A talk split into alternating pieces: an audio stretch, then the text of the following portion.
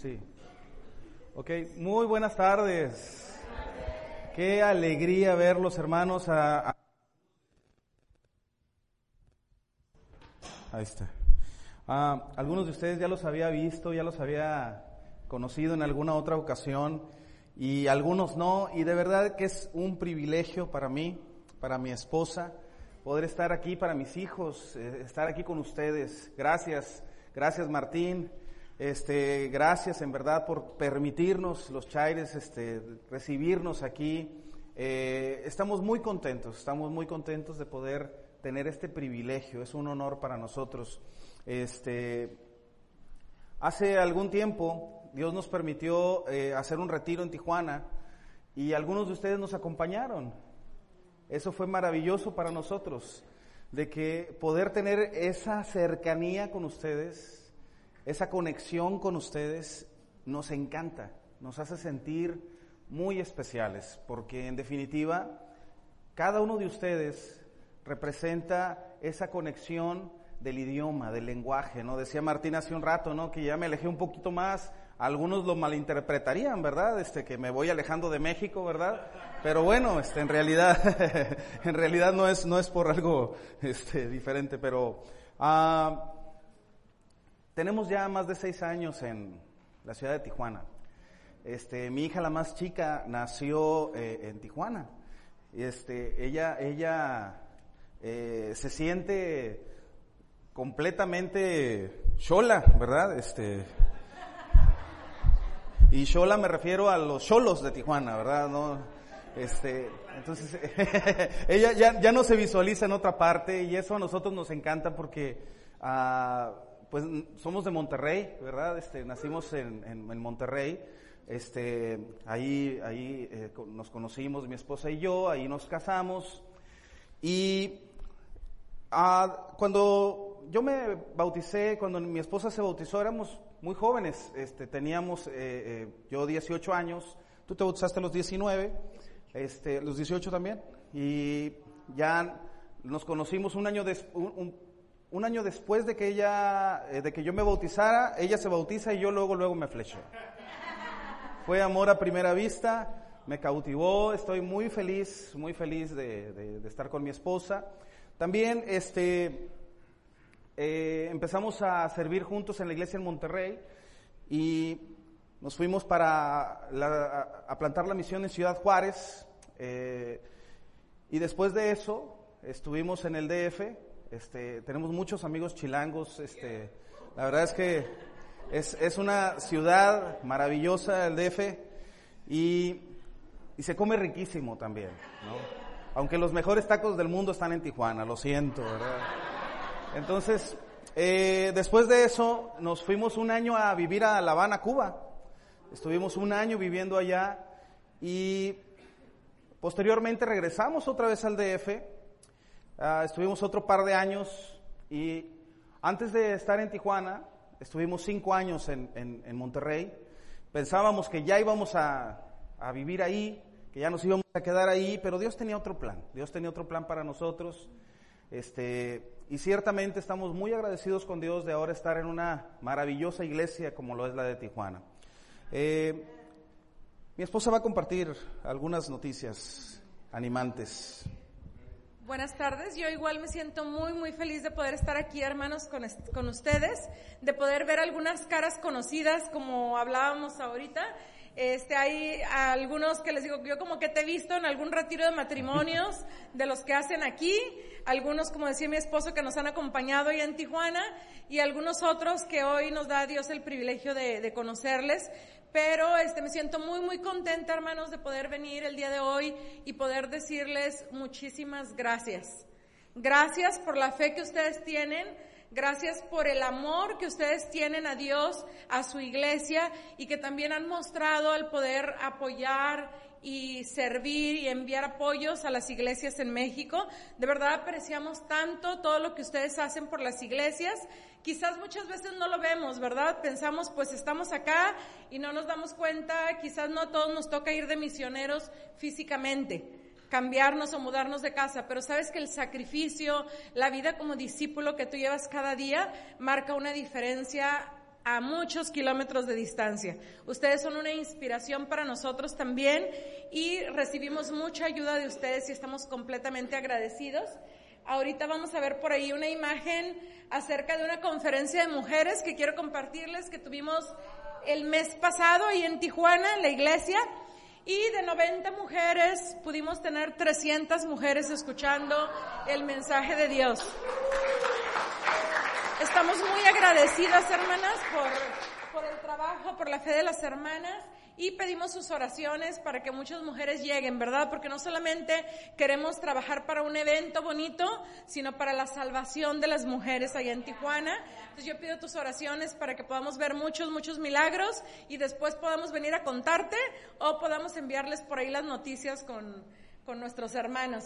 Este, veamos la siguiente imagen. Quiero compartirles, ahorita mi esposo va a hablarles un poco más de la iglesia en Cuba, pero quiero compartirles de la hermana que está por ahí en la esquina con su esposo. Ella por unos años, el inicio de la iglesia en Cuba fue, se bautizó y después se fue de la iglesia y se casó con él.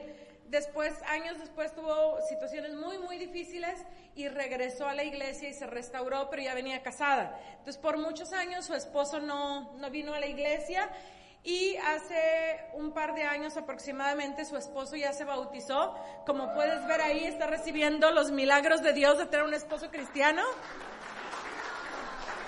Y también podemos ver ahí la imagen a la derecha, la mamá de Jenny también fue bautizada y su suegra también ya se bautizó.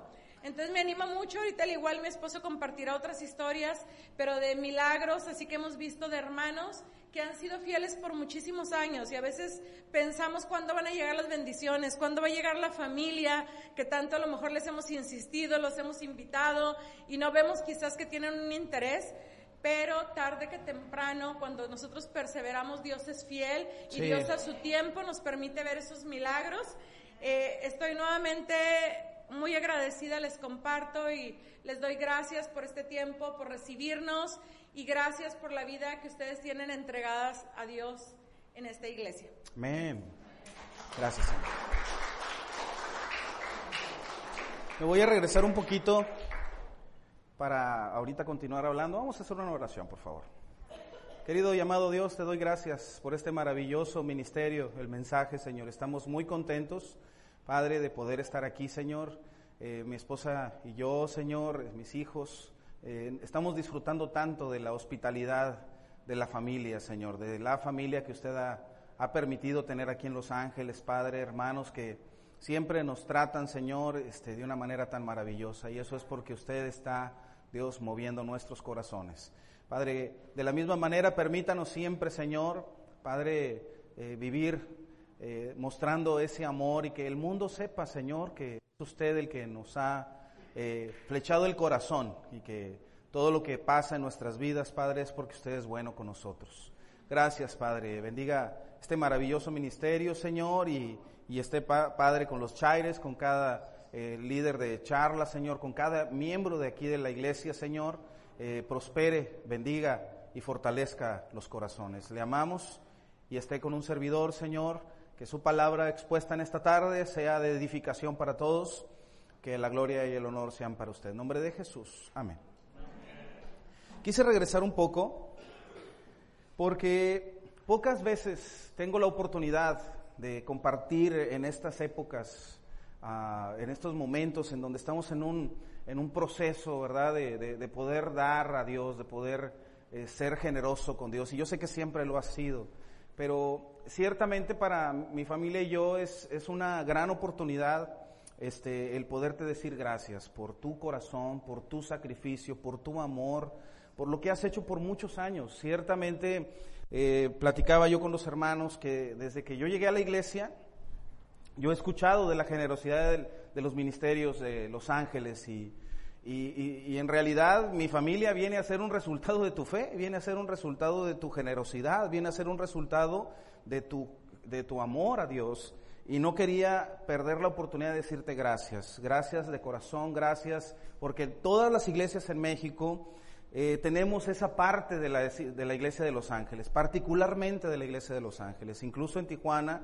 aunque tenemos a San Diego y, nos disipula San Diego y tenemos una maravillosa relación, de alguna manera, no sé por qué en Los Ángeles, este, eh, eh, tenemos tanta conexión y eso es increíble, o sea, este, yo siento que también somos ángeles los que estamos allá y entre ángeles yo creo que nos llevamos bien.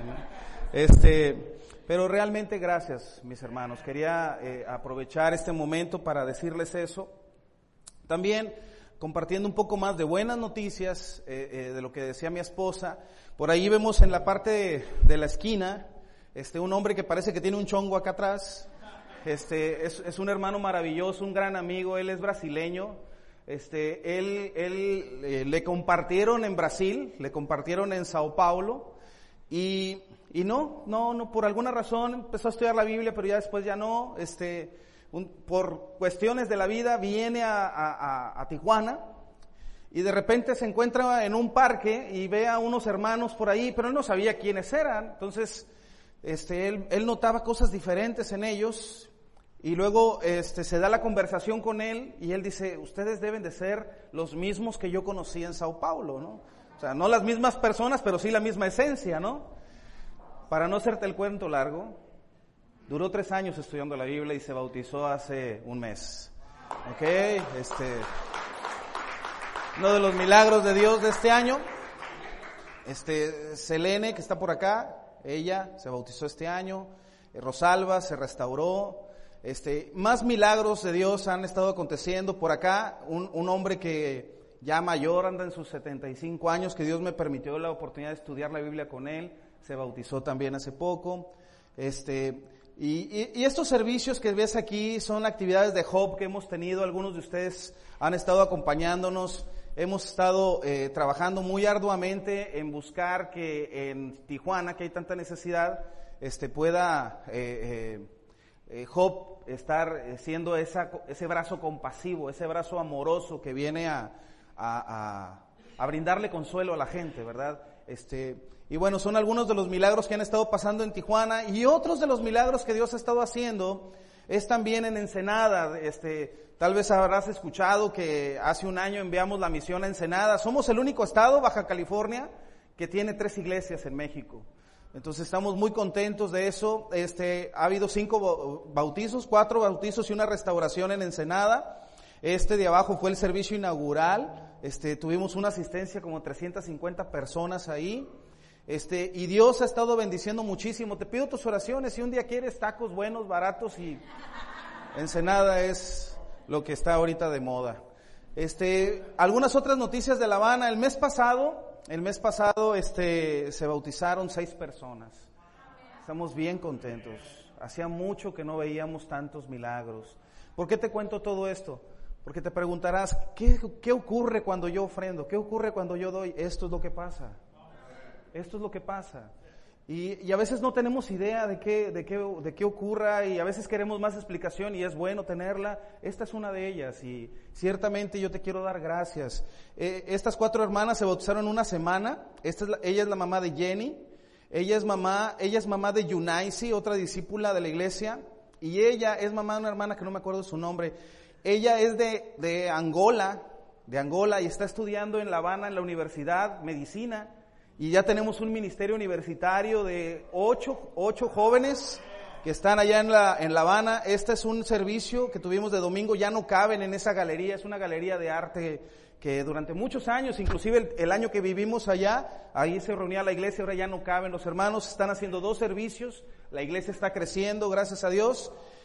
Y acá tenemos otro joven que se bautizó hace como 20 días y, no pusimos la foto, ah, acá está, de, de otra universitaria también. Y bueno, esos son unos carros que dejé allá. Este. Dios está bendiciendo mucho. También les quiero compartir de qué está pasando en Guadalajara, Colima. Eh, realmente Dios está bendiciendo mucho. Guadalajara es una iglesia maravillosa. Este, algunos de ustedes han participado activamente. Yo sé que hay un ministerio universitario que luego ha viajado a, a Guadalajara a realizar actividades este, que también Martín está coordinando. Este, es importante, hermanos, que sigamos orando. Realmente tú y yo sabemos cómo está hoy día la juventud. Queremos que la palabra de Dios sea escuchada. Queremos que Dios esté abriendo más puertas. Y estos son algunos de los milagros que han pasado en Colima. Eh, tenemos mucha información, pero bueno, yo espero que Martín me invite otra vez porque no voy a poder decirles todo. Entonces, este, ha, ha habido cinco bautizos, si no estoy mal, también cuatro, no me acuerdo bien, este, perdóname, aquí déjame saco el tumbaburros, este, realmente estamos muy contentos de lo que ha pasado en Colima. Mira, en esta fotografía, ¿ves ese hermano que está ahí en medio? Él se llama Paco, Francisco, y él es primo primo hermano del portero de la selección mexicana. Este, él se bautizó cuando estábamos nosotros en Ciudad Juárez, pero por cuestiones, este, ya no continuó en la iglesia, se fue a vivir, se fue a vivir a, Colima y allá se casó. Su esposa es quien está por acá. Tiene tres hijos. Entonces él se restaura y luego se bautiza a su esposa. Entonces estamos muy contentos de lo que Dios ha hecho. Eh, también ah, lo que ha pasado en, Guadalajara, este, ya tienen nuevas regiones, tienen tres nuevas regiones. ¿Qué significa eso? Que las iglesias están creciendo, hermano. Y parte de lo que hoy quiero compartirte es que encontremos ese sentido de lo que hacemos. A veces te preguntas o podemos preguntarnos, bueno, ¿cómo puedo yo que mi cristianismo crezca, que mi cristianismo esté más sólido, que mi cristianismo esté más fuerte. Hermano, no tienes ni idea de lo que tu fe está moviendo otros corazones. Y a veces el enemigo nos engaña creyendo que estamos este, de alguna manera pasivos o estáticos, pero no es así. No es así, estamos más bien viendo tantos milagros y yo te invito a que des pasos de fe aún más todavía. Quiero decirte gracias. Quiero decirte gracias porque tu fe realmente ha movido montañas. Tu fe realmente ha traído tantos milagros. Por eso yo eh, quise preparar este mensaje porque a pesar de que hemos visto tantos milagros, ¿para Dios será suficiente? ¿Nos sentimos satisfechos? Y hoy quiero hablarte acerca de un llamado para sacrificar.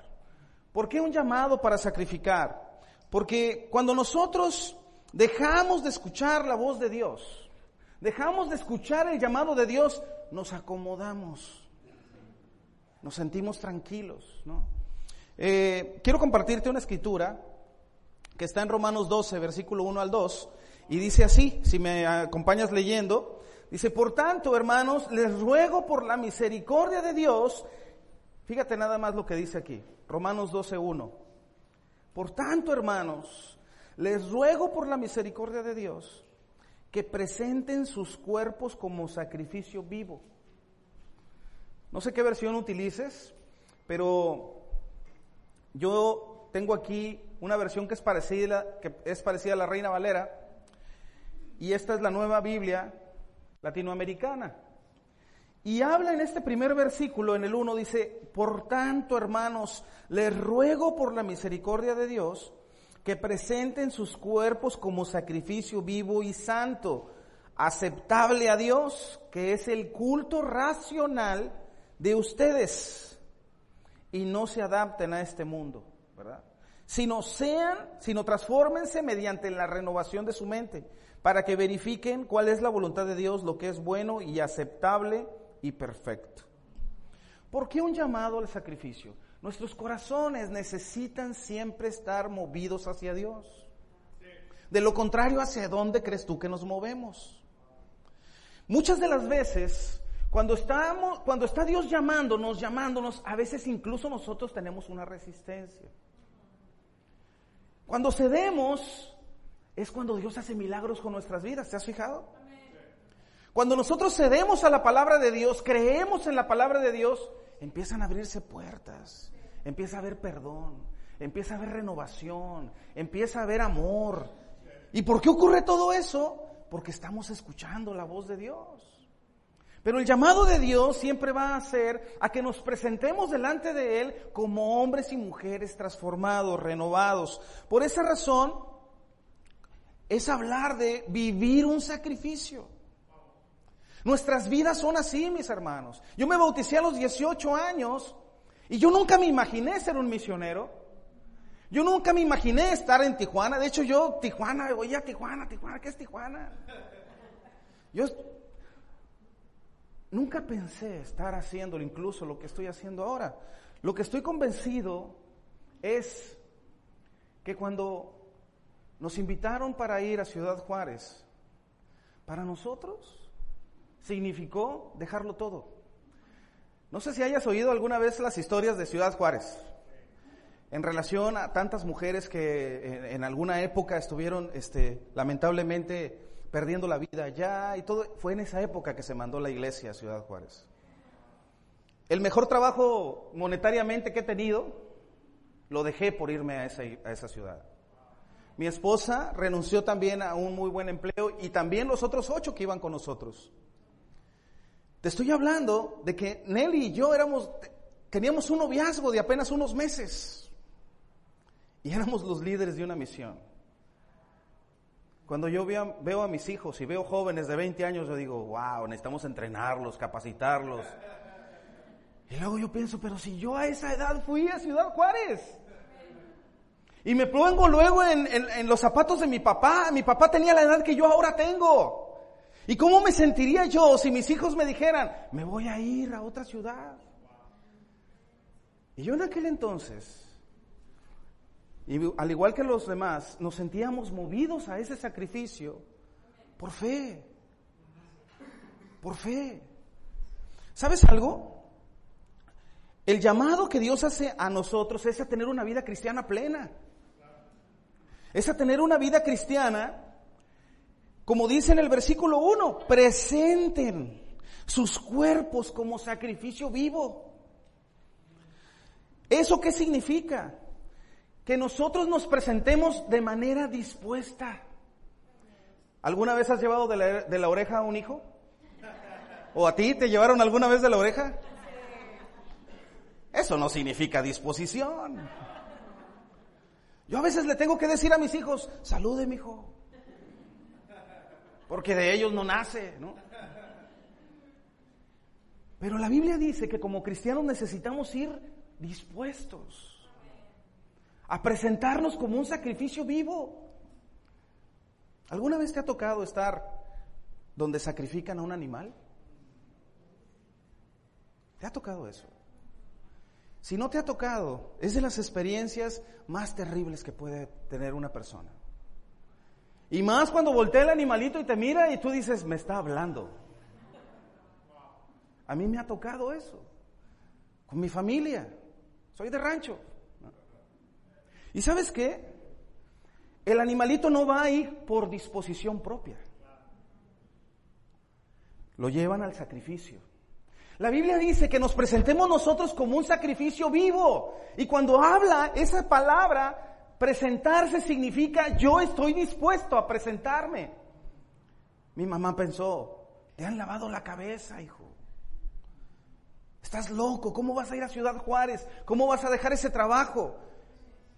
Es hacer la voluntad de Dios, mis hermanos. En la situación en la que estás, tú puedes hacer la voluntad de Dios. Es más, lo has hecho. Por eso te digo gracias por lo que has hecho. Pero ¿qué va a pasar mañana?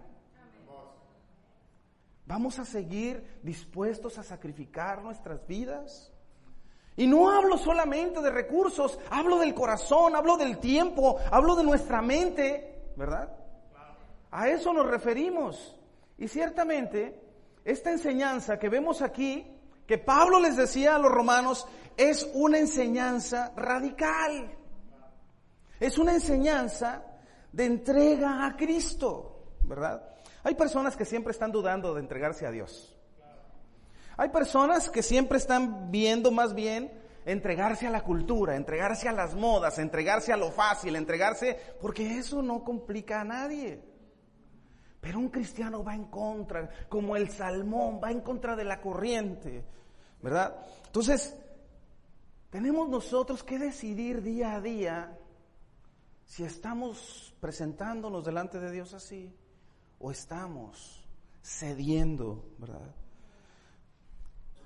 Te quiero compartir una historia de un hermano, de una hermana más bien, que es amiga nuestra, es una hermana maravillosa, la cual durante 25 años estuvo esperando el momento de que su esposo tomara la decisión de ser un cristiano.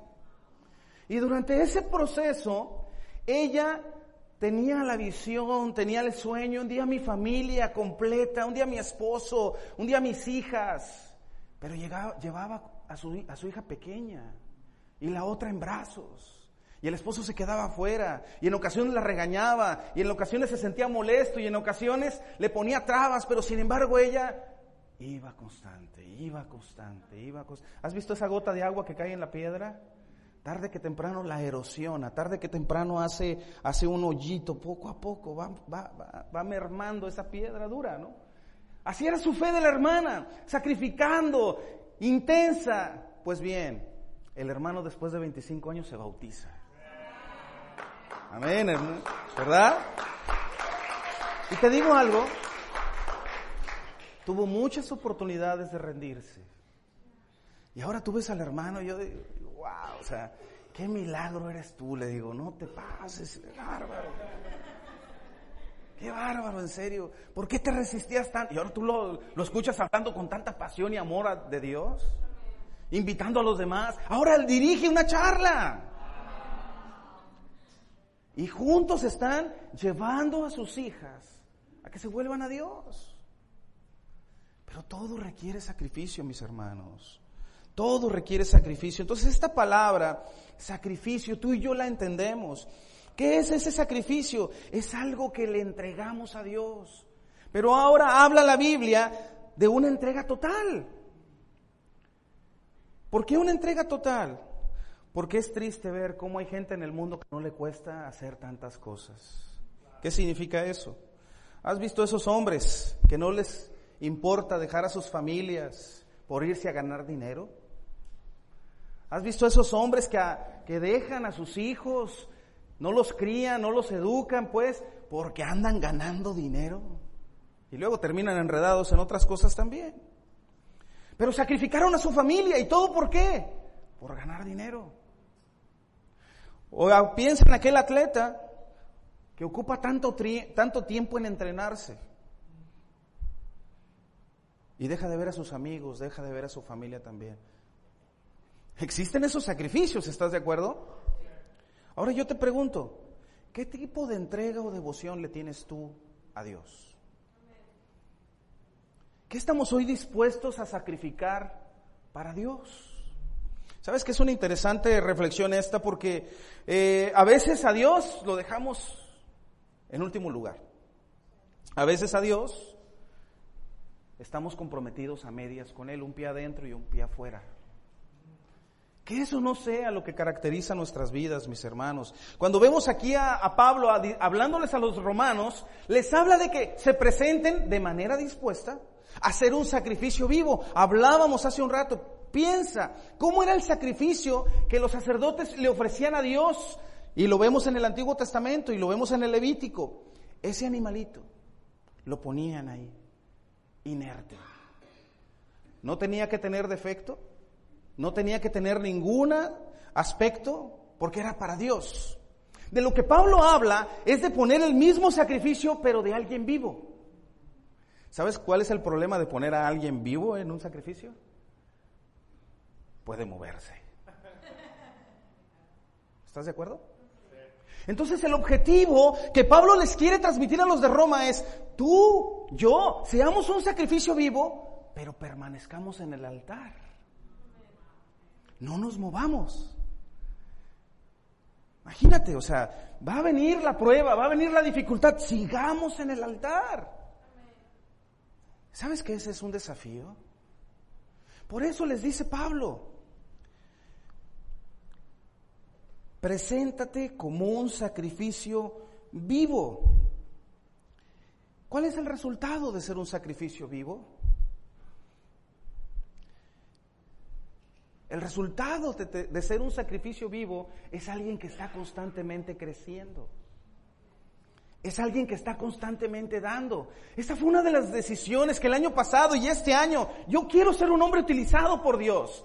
Yo quiero ser un hombre que llega a Dios y se compromete con Él. Dios, úsame. Dios, haz de mí un hombre nuevo cada día. Y yo me sentí tan contento. de haber podido participar en estos estudios, de verlos salir de las aguas del bautizo a estos hombres. Y daban tantas gracias. No, Roberto, gracias. Yo les decía, gracias, yo a ti, porque crecí contigo una vez más. Tuve la oportunidad de renovar mis convicciones. Presentarnos como un sacrificio vivo incluye, hermano, que invirtamos en Dios, que nos sometamos a Dios. Pero ¿sabes algo maravilloso? Leamos otra vez, leamos otra vez esta parte del versículo 1. Si me acompañas. Mira lo que dice. Aquí con ustedes me estoy tomando la libertad de agarrar más tiempo, hermano, de verdad. Me siento más hasta en confianza, ¿no? Ya hasta entré en calor aquí. Dice en el versículo 1, por tanto, hermanos, les ruego. Wow, ¿alguna vez alguien te ha rogado? ¿Cuándo fue la última vez que alguien te rogó a ti? Piensa en ese niño que hizo una travesura. Te rayó las paredes de la casa. Y tú lo agarras infragante y trae los crayones en la mano. Pero voltea y te mira como si te rogara. Ya no lo vuelvo a hacer. Perdóname, discúlpame. No sé de qué manera te diga tu hijo. Piensa en Pablo como les decía a los de Roma. Les decía, preséntate, es decir, tú de manera dispuesta, sé un sacrificio vivo, no te muevas del altar. Pero dice, te lo ruego, te lo ruego. Es como si Dios nos dijera hoy a ti y a mí, te ruego que permanezcas a mi lado. Te ruego que sigas con una fe radiante. Te ruego que mires a la cruz para encontrar la fuerza que necesitas.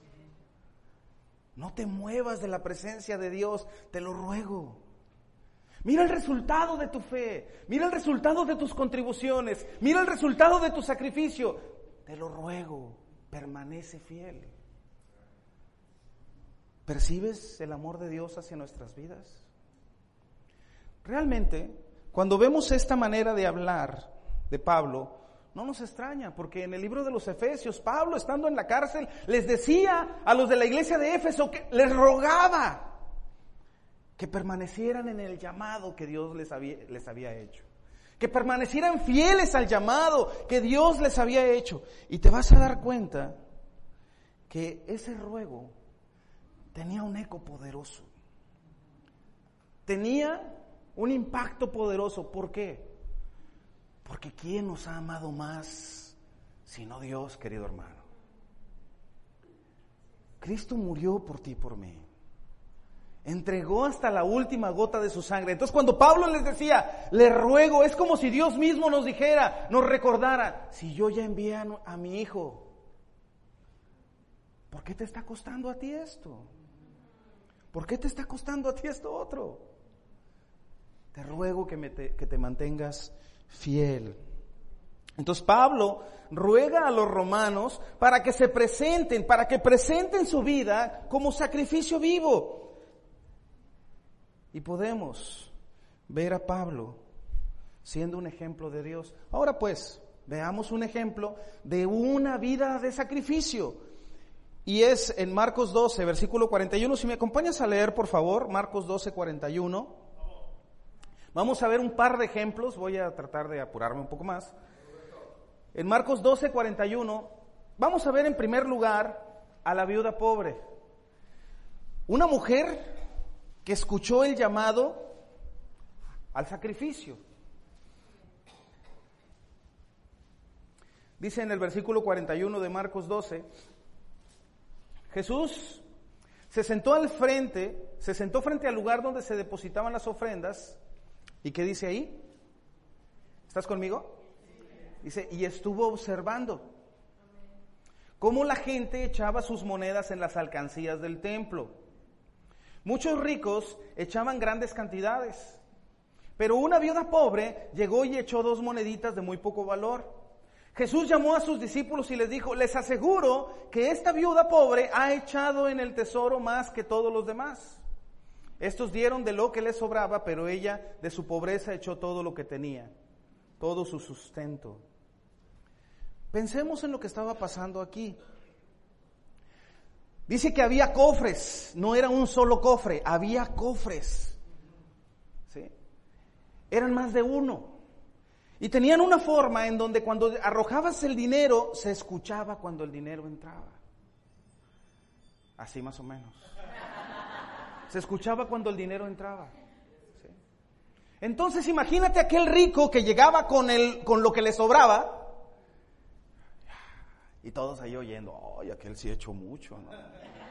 Y luego llegaba otro y no tenía tanto, ay, este no ha hecho tanto, ¿no? Se escuchaba. Entonces Jesús se queda observando, se queda mirando cómo echaban el dinero. De repente llega una viuda con dos moneditas, parecido a esta imagen, imagínate. Esas dos moneditas era más o menos el equivalente a un dólar y medio. Pero ella podía comer con eso. Al menos ese día. Era una viuda, nadie la podía socorrer, nadie la podía ayudar. De alguna manera obtuvo eso, tal vez trabajando para otra persona, tal vez realizando un gran esfuerzo. Pero sin embargo, había algo en esos cofres que la movía a dar. Tal vez era una necesidad. Los cofres decían a dónde iba a dar el dinero. Tal vez era algo a los pobres, tal vez era algo para el, para el santuario. Ella llega con sus dos monedas. Y dice Jesús que estaba observando cómo la gente echaba sus monedas y no le llamaba tanto la atención los otros como le llamó la atención la viuda. Les aseguro que esta viuda ha echado en el tesoro más que todos los demás. El llamado al sacrificio nos lleva a dar el extra, hermano. El llamado al sacrificio nos lleva a dar de corazón. El llamado al sacrificio nos impulsa a dar a Dios. Cuando damos a Dios, no estamos mirando a los demás, sino que estamos mirando a Dios. Y a lo mejor los demás dicen, ¿por qué? Eh, estás loco, como mi mamá que me decía que, había perdido la cabeza, esto y lo otro, pero yo sabía que lo estaba haciendo por Dios. Cuando damos a Dios hay una gran satisfacción. ¿Por qué dio las dos monedas? ¿Por qué no se quedó con una? ¿Qué hubieras hecho tú en el lugar de ella? Si no tienes más sustento que esas dos monedas, ¿habrías dado las dos? Por eso yo te pregunto, ¿estamos haciendo caso al llamado a sacrificar? ¿O nos estamos quedando con lo que deberíamos de darle a Dios? Porque recuerda, vivimos por fe. Y no se trata, mis hermanos, de padecer, se trata de confiar en Dios. Es muy diferente. Otro ejemplo, otro ejemplo, lo encontramos en Hechos 6, versículo 8. Y leo rápidamente la escritura. Esteban, hombre lleno de la gracia y del poder de Dios, hacía grandes prodigios y señales milagrosas entre el pueblo. Tú y yo sabemos la historia. Los apóstoles estaban teniendo un problema con la repartición diaria de ayuda. ¿Te recuerdas de eso? Había viudas griegas que estaban ahí, que demandaban atención. Entonces la repartición en las mesas requería de más manos. Y los apóstoles en un momento hicieron el llamado a la iglesia porque les dicen, nosotros nos deberíamos dedicar a la proclamación del Evangelio. Que alguien más haga esto. Escogieron a Esteban, Felipe, Prócoro, Nicanor, Parmenas. Entonces, todos ellos estaban ya haciendo algo. Estaban sirviendo, ¿estamos de acuerdo hermanos? Pero dice la Biblia en este versículo que Esteban era un hombre lleno de la gracia y del poder de Dios. No se conformó, no se quedó con una moneda. ¿Te das cuenta? Dio las dos monedas. Nosotros hoy podemos conformarnos con lo que estamos haciendo o podemos hacer más. Yo te pregunto, ¿estás haciendo lo suficiente en el reino? ¿O estás mirando cómo los demás hacen las cosas? Y tú estás esperando que alguien venga y te sirva. Nosotros podemos tener esa actitud en el reino. Nosotros podemos estar esperando que sean otros los que sacrifican. No, yo me voy a tomar un coco y me voy a acostar en esta hamaca porque ya hace muchos años que yo he estado sirviendo en la iglesia. Entonces yo me voy a acomodar en mi silla de camping y voy a ver en mi tele de 60 pulgadas el partido y que sean otros los que van y le hablan a la gente de Dios. ¿Por qué no hizo eso Esteban? Era un joven. ¿Tú crees que un joven hoy no tiene ganas de hacer lo que eras, locuras, como quieras llamarlo? Pero este hombre, Dios lo había cautivado. Estaba lleno del Espíritu Santo. Estaba lleno de la gracia de Dios. Hoy queremos como padres que nuestros hijos sean así, que nuestros hijos amen a Dios, pero que nuestros hijos nos vean amando a Dios también a nosotros. Que nuestros hijos nos vean dando las dos monedas, no nada más una. ¿Te das cuenta? Entonces Esteban estaba sirviendo en la iglesia y dice la Biblia, era un hombre lleno de la gracia y del poder de Dios. Lleno de gracia y del poder de Dios. Eso se debe de decir de cada uno de nosotros. Este hermano está lleno de la gracia, del poder de Dios. Esta hermana está llena de la gracia y del poder de Dios. No que a veces entre nosotros ni negocios queremos hacer, porque me va a quedar mal. ¿Te das cuenta? Necesitamos ver profundamente el llamado al sacrificio, mis hermanos. Ahora, con estos dos ejemplos hay más, pero es importante que con estos ejemplos logremos identificar que lo que ya hicimos tuvo un impacto y fue para Dios. Y debemos de cerciorarnos siempre que lo que hacemos es para Dios. Amén. Pero ¿qué vamos a hacer ahora y qué vamos a hacer mañana? Ya fue todo lo que pudimos hacer. El llamado a sacrificar lo sigue haciendo Dios. Ahora, ¿cómo podemos nosotros hacer un sacrificio agradable a Dios? ¿Y cómo se logra ese sacrificio agradable a Dios? Volvamos otra vez a la escritura. En Romanos 12. Y ahora leamos el versículo 2. Dice así. Y no se adapten a este mundo, sino sean transformados mediante la renovación de su mente. ¿Sabes cómo podemos nosotros ser una ofrenda agradable a Dios, ser un sacrificio agradable a Dios, ser tener una entrega agradable a Dios? No va a ser de gratis, mi hermano. ¿Sabes cómo se logra? Pablo por eso les dice a los romanos, renovando la mente. ¿Sabes cómo se renueva nuestra mente? Profundizando en la palabra de Dios. El problema de la renovación espiritual no ocurre cuando no profundizamos en la palabra de Dios. ¿De qué otra manera se va a renovar nuestra mente? Si no leyendo la Biblia. Cuando nuestra mente se renueva, cuando en nuestra mente hay esa conexión con el corazón y estamos movidos a hacer la voluntad de Dios, somos un sacrificio vivo agradable. Porque de lo contrario somos un sacrificio vivo y ahí estamos pataleando, esperando que a lo mejor va a llegar el cuchillo y yo me muevo y lo esquivo. Y Dios quiere moldear nuestras vidas y yo me muevo y me quito y ahí ando como si me echaran ácido. Cuando en realidad lo que Dios está haciendo es moldear nuestras vidas. ¿Te acuerdas del alfarero?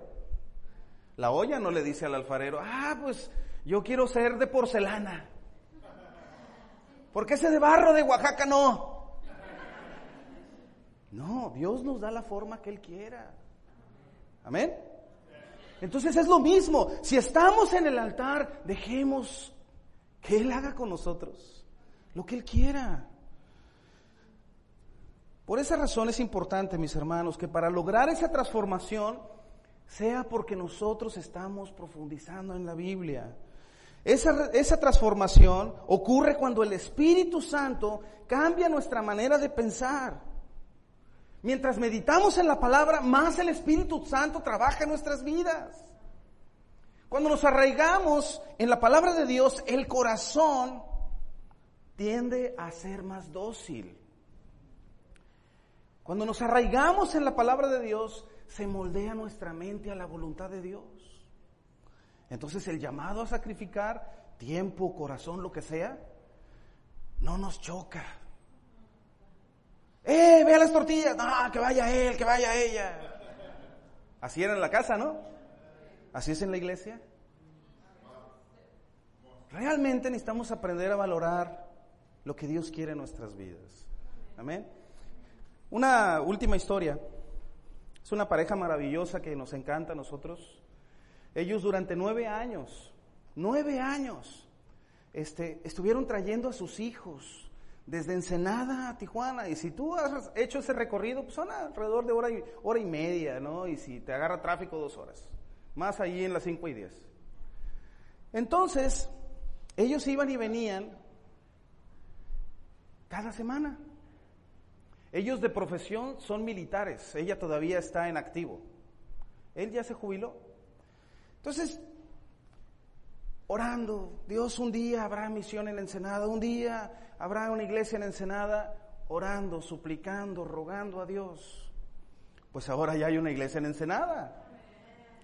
¿Y quién crees tú que es parte de la misión de Ensenada? Pues esta maravillosa pareja de la cual te hablo. Y ahora el hijo más joven de ellos está estudiando la Biblia. Hermano, durante todo este tiempo ellos estuvieron por fe, sacrificando, soñando, y ahora están viviendo el resultado de ese sacrificio.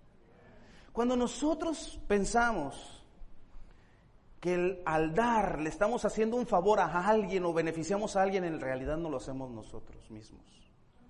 ¿Te ha tocado ir a una actividad en donde dices, voy a ir a ayudar y regresas con el corazón... Ah, híjole, escuchaste cada historia, escuchaste cada situación, cada vida y tú dices, wow, y qué bueno que vino mi hijo porque mi hijo ahora quiere conocer de Dios al ver tanta necesidad. Sabes que todo lo que se hace en la iglesia es encausado a glorificar a Dios. Participemos, mis hermanos, y tengamos la visión, la expectativa para concluir. ¿De dónde obtenemos la inspiración para sacrificar? ¿De dónde obtenemos la, inspiración para dar? Mira lo que dice primera de Juan 4:10. En esto consiste el amor. No en que nosotros hayamos amado a Dios, sino, sino que Él nos amó y envió a su Hijo para que fuera ofrecido como sacrificio por el perdón de nuestros pecados. La inspiración más grande siempre necesita ser la cruz, mi hermano. La inspiración más grande. La transformación de nuestra mente es en la palabra de Dios, pero la inspiración la encontramos en el Señor. Y el Espíritu Santo se goza en aquel hombre, aquella mujer. Está transformando su mente por la palabra de Dios, pero que está inspirado hacia la cruz que hacia allá canaliza su, corazón, que hacia allá canaliza sus fuerzas, que hacia allá va caminando con su familia a Dios. Mis hermanos, nuevamente, muchas gracias. Gracias porque tiene sentido todo lo que has hecho. Eso que viste hace un rato es una pequeña probadita de los milagros que Dios ha estado haciendo. Hoy quería compartir contigo esto porque definitivamente estamos siendo familia. Las mismas necesidades las tenemos nosotros, los mismos anhelos los tenemos nosotros y queremos seguir soñando con cosas grandes. Hoy tenemos prácticamente una iglesia en cada estado, nos falta Durango, Hermosillo, Campeche y nos falta Baja California Sur. Ya casi todos están yendo a Los Cabos, ¿eh? ya creo que ya para allá ya no hay tantos lugares. Sigamos orando, mis hermanos nuestro corazón se llena de gozo cuando le damos a Dios. Que a Él sea la gloria. Gracias. Gracias,